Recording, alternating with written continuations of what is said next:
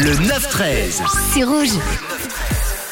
Et on se laisse le temps de réfléchir à l'extrait, l'extrait du jour à votre taler. Et en attendant, on part décrypter une expression. Et les amis, c'est bientôt les vacances d'hiver. La fin d'année fut longue pour beaucoup. On arrive gentiment au bout du rouleau. Et être au bout, et être au bout du rouleau, c'est une sacrée expression quand même que l'on utilise au quotidien. Et c'est l'expression qui nous intéresse aujourd'hui, en ce mercredi 7 décembre. Vous pouvez être au bout du rouleau également pour le match. Le match de la Suisse hier, une grosse défaite 6 à 1 face au Portugal. Mais revenons à notre expression aujourd'hui qu'on découvre à l'Antiquité. On collait des parchemins sur un bâton d'ivoire, bâton qu'on appelait un rôle. Au théâtre, un peu plus tard, il a donné son nom au rôle, qui désignait le rouleau sur lequel était inscrit le texte de l'acteur.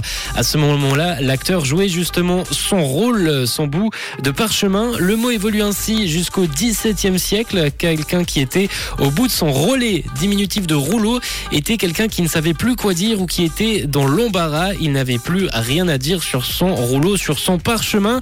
Cette expression a par la suite été détachée du milieu théâtral au 19e siècle pour prendre le sens d'être au bout du rouleau qui pouvait dire précisément à cette époque être sans argent. Les pièces étant à l'époque souvent rangées en rouleau, comme un peu pour les caissiers et caissières qui ont leurs pièces rangées en colonne. C'était en rouleau justement et on emploie également cette locution désormais pour dire que l'on est sans énergie, voire que l'on arrive à la fin sa vie tellement on est raplapla. L'expression au bout du rouleau découle de l'Antiquité. Elle évolue à travers le temps pour être l'expression que l'on connaît aujourd'hui.